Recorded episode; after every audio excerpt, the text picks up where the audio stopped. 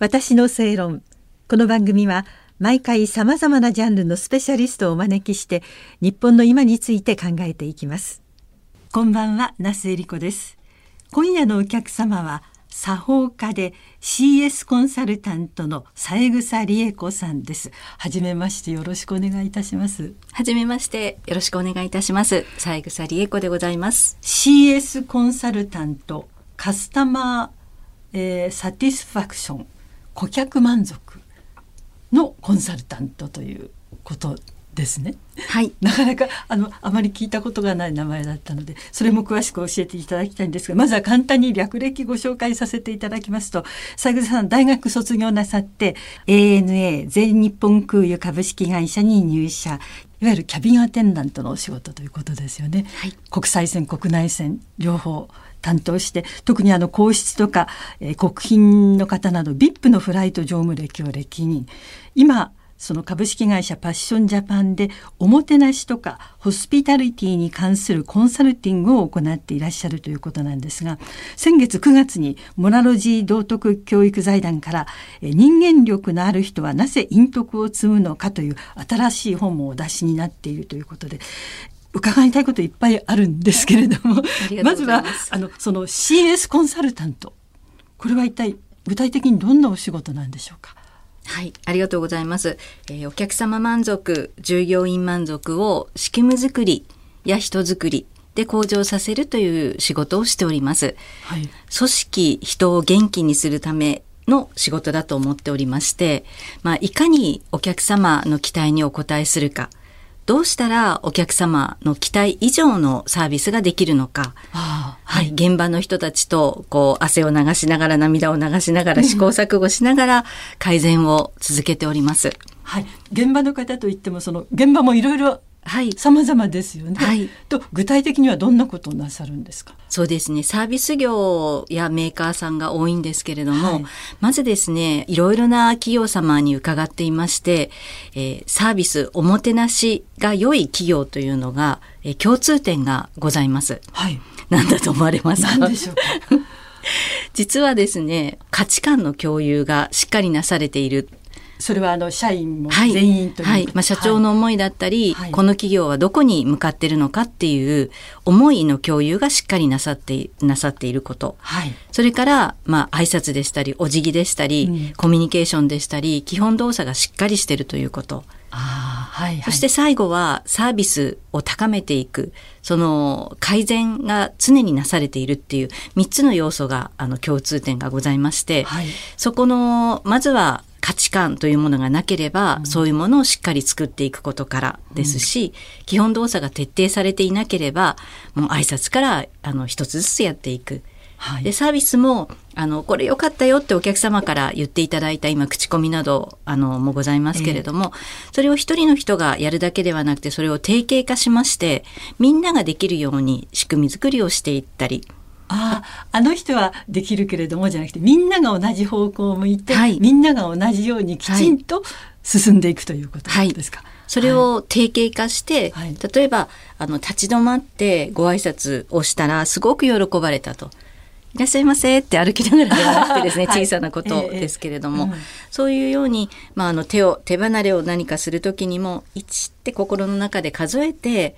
ものをお渡しする時に、ポンと渡すんじゃなくて、はい、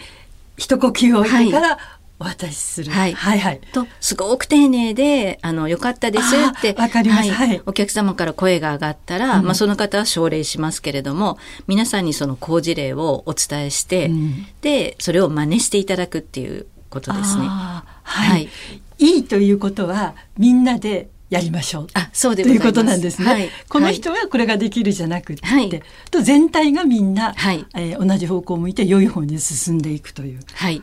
ああ。逆にあのクレームももちろんございますので、はい、そういう時にはリカバリーをまずはいたしますよね。うん、そのあの起こってしまったことに対してこれはあのお上手な方が多いんですけれども、えでその二度と起きないように再発防止策っていうのを立てられる企業様が少ないんですね。なのでこれはあの人を責めるのではなくて仕組みで解決していかなければいけないので、うん、そこをしっかりあの、まあ、コンサルタントとしてやらせていただいております。仕組みを変えていくっていう、はい、確かにあの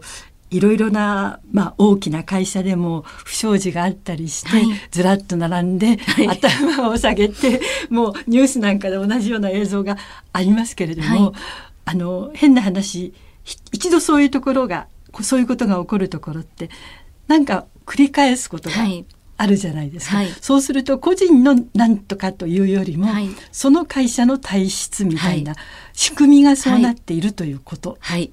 て考えていいんですね。おっしゃる通りです。人を責めるとあのクレームも自分のミスもこう言わなくなって隠しますから、はい、逆にそのクレームを自分があのこういう失敗をしてしまったとか、うん、っていうのを自分で言えた人にこうご褒美をあげるっていうんですかね。まあ、ちょっと変な、はい、よくちゃんと言ってくれたね。って、はい、じゃあこれからはどうしたらなくなるかなっていうのを考えようっていうことで、うん、はい。そうですよね。そうやって間違いとかを数え上げていくことによって直していけるわけで、はい、それを見なかったらわからないまま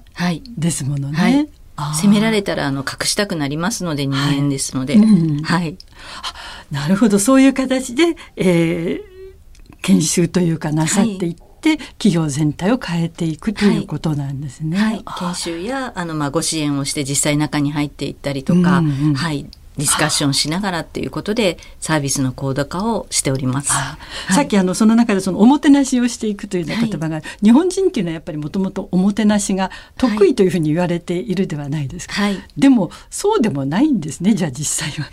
そうですね。あの、こんなこと言ったら海外の方に失礼ですけれども、えー、相手をこう、思いを測る、相手の思いを測ったり、うん、その、行間を読むですとか、はい、目に見えないこと聞こえないことを聞いていく能力っていうのは日本日本人はあると思うんですね。えー、ただ現代人がどうかって言いますとなかなかこう見えるもの聞こえるものしか見てない聞こえない 聞こえないっていう人が多いですから、はい、それはあの好事例としてこういうふうにしたら喜ばれるよっていうのを、うん、教えてあげなくてはいけない時期になってるかもしれないです。あもともと日本人ってそういうものが、はい持っていたはずなのに、はい。えー、優れていたはずなのに、はい、どうも最近、はい、あんまり良くないんじゃないかなっていうふうに三枝さんが ご覧になってる。あそうでございますね。できる人はできるんですけど、まあ、日本って本当に四季があって、はい、自然本当に美しくてそういう心をこう養うものがたくさんあるんですけれども、はい、まあ、そこではなくて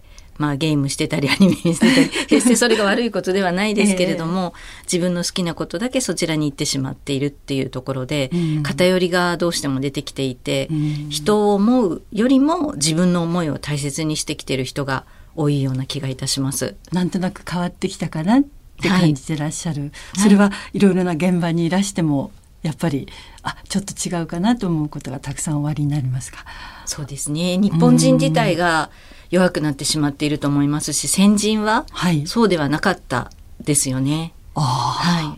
い、なんで変わってきたというふうに思いになりますか？うん。そうですね。やっぱりあの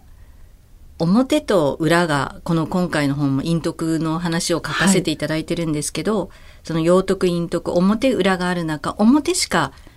自分の都合のいいことしか見なくなってきてしまって、ええ、裏の部分は陰の部分は全て陽と陰があるのに、はい、都合の悪いことを見たくないものはごまかすようなことがあのまかり通ってきてしまったからではないかなと 危惧を感じてるんですよね。なんかそれがスタンダードになりつつあるということなんでしょうか。はいはい、そういうことはまたあの次回詳しくお話を伺わせていただこうと思うんですが、その今お話がありました、え人間力のある人はなぜ陰徳を積むのかというこの5本先月出たこの5本をプレゼントしてくださるということですので、えー、三枝玲子さんがお書きになりましたモラロジー道徳教育財団から出ている人間力のある人はなぜ陰徳を積むのか10人の方に番組からプレゼントさせていただきます。ご希望の方正論ウェブからお申し込みになってください。それでは次回もよろしくお願いいたします。よろしくお願いいたします。ありがとうございました。私の正論お相手は那須恵理子でした